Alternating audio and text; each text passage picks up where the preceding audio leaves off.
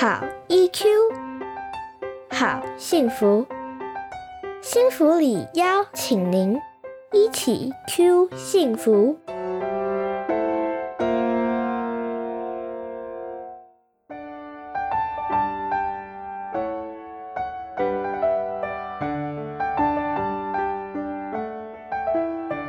大家好，这里是失控小剧场心理师咨询室，我是日安心理治疗所所长叶春莹临床心理师，欢迎您今天的收听。今天要来跟大家谈谈网络成瘾的问题。在一些演讲场里，常会有父母会跑来问我们有关孩子花很多时间在玩手游、打电动或上网。他们担心孩子是不是有网络成瘾的问题。我们常常会听到父母会抱怨孩子上网的时间很长，家人要一起外出，他常为了要打电动就不想出门，或者是出了门却不断的催促要赶快回家。原因是因为他跟别人约好要打线上游戏，本来是想要给孩子打电动可以抒发压力。说好了可以玩三十分钟，但孩子常为了要破关，或者是要打完一场完整的游戏，约定好的时间却下不了线，爸妈就在旁边不断的一直念，一直提醒，那孩子只好心不甘情不愿的关掉电脑，那还大发脾气，有时候还会为了要配合别人的时间，他们约打游戏的一个时间，其实就约得很晚。变得熬夜晚睡，或者是趁爸妈睡着了，还偷偷爬起来上网。那当然，结果就是早上爬不起来。爸妈心里在想：你躺车脑卡眼睛的话啊，其实啊，爸爸妈妈更担心的是孩子的视力问题。那你在电脑前都不运动，那尤其暑假快到了，很多的家长更是忧心孩子会不会沉溺在网络上面。那是不是喜欢玩电玩就是一种游戏成瘾呢？在这个之前，我也请大家先猜看看，台湾的网络成瘾的人口到底有多少？你猜到了吗？经过啊，台湾网络成瘾的辅导研究团队，他们再去调查台湾的网络成瘾的状况。好，那他们这并不限定在打电动上，其实还包含了其他网络使用的状，就是其他上网。他们就发现啊，大约是小学生的话，大概他的网络过度使用的一个盛行率，大约一百个里面大约有十八个。那国高中、大学大约一百个里面有。二十个，也就是平均每五个人就有一个人有网络过度使用的一个状况哦。有没有发现，其实这人口还蛮多呢？有可能你跟我都有可能是属于有网络过度使用的问题。不过啊，大家别紧张。其实，在一个呃医疗界，他们针对成瘾问题，他们的研究通常会更严谨。他们是把比较针对说，我因为成瘾有造成了。我的生理或者是造成的是我的大脑受到影响的，这样子才把它列入到疾病里面。那在二零一八年的六月底，WHO 才将网络游戏成瘾纳入精神疾病里面，也就是只有针对玩网络游戏到不可自拔，而且这个不可自拔还造成了生理或者是大脑受到的一些影响。那国卫院他们就用国际通用的网络游戏成瘾的标准来做调查，他们做出来的结果，台湾青少年的网络游戏成瘾的比率是，一百个里面有三个，也就是百分之三的比率。不过你会听起来好像百分之三，哎，我不太多。可是啊，台湾的百分之三比国际的百分之一还要多呢。那他们发现，这种网络成瘾的人，也就是网络游戏成瘾的这群人，他们平均每一个礼拜游戏时间的时数是超过四十小时。那如果没有成瘾的话，平均一个礼拜是不超过二十六个二十六小时的。那你就发现，喂，这两个结果怎么会差异这么大呢？我想啊，主要原因是他们在研究调查的一个方法是不一样的。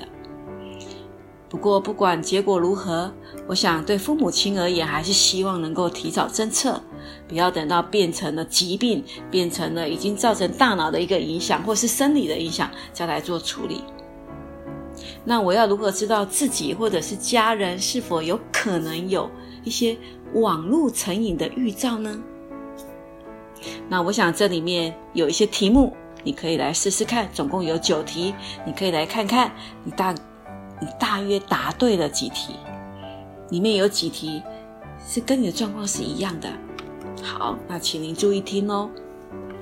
第一题，你的网络的游戏已经占据了生活大部分的心思或者是时间，也就是你大部分很多时候都是在上网的，或者是你大部分很多时候都在想网络这些事情。第二题。你会对家人、治疗师或者是别人会欺瞒自己使用网络游戏的状况，也就是你可能会故意少报或者是否认你有打电动、你有上网。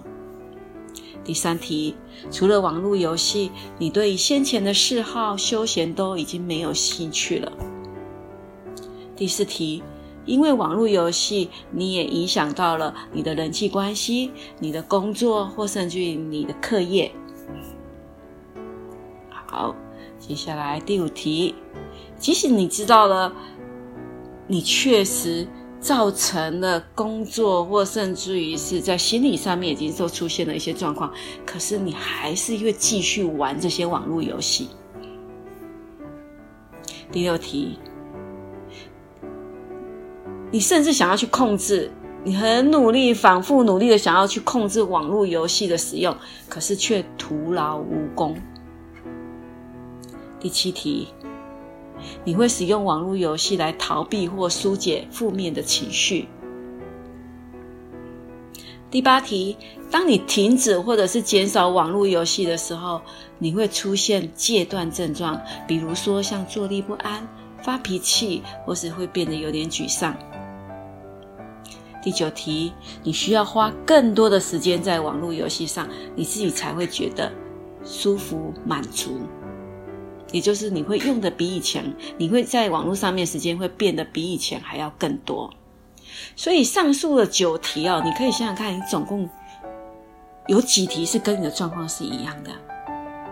如果啊，在过去的一年内你有出现五项以上，那你这时候就要请你特别注意喽。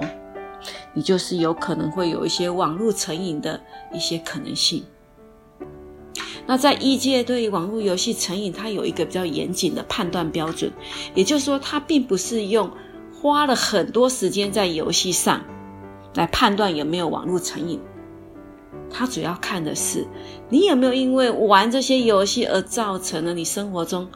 比如说，你的生活已经失去了控制，失去了，也就是说，你的生活、课业或者是你的人际关系已经造成了影响。如果有，那就有可能是有网络成瘾的，或者是游戏成瘾的一些状况。所以啊，也就是说，如果你花了很多时间在上网，虽然睡不饱。但你还是能够准时上班上课，你的课业工作都可以兼顾，你的现实中的人际关系也没有受到影响，那这样它就并不是严重的问题。那如果已经到了上网打游戏已经到不可自控的一个状况的时候，而且造成的日常生活顺序会颠倒，而且你会以打电动为一个优先。那这个时候，而且你已经知道说已经造成有负面影响，你还是没办法控制的这样做，那这个时候我们就会强烈的建议，你需要接受智商协助来改善你的成瘾的行为哦。下一次的音频，我们将针对网络成瘾问题再做一个详细的解析，那也教您怎么样子去改变、改善你的网络网络成瘾的一些状况。欢迎您下次的收听，我是临床心理师叶春莹，这里是失控小剧场心理师咨询室，谢谢您的收听。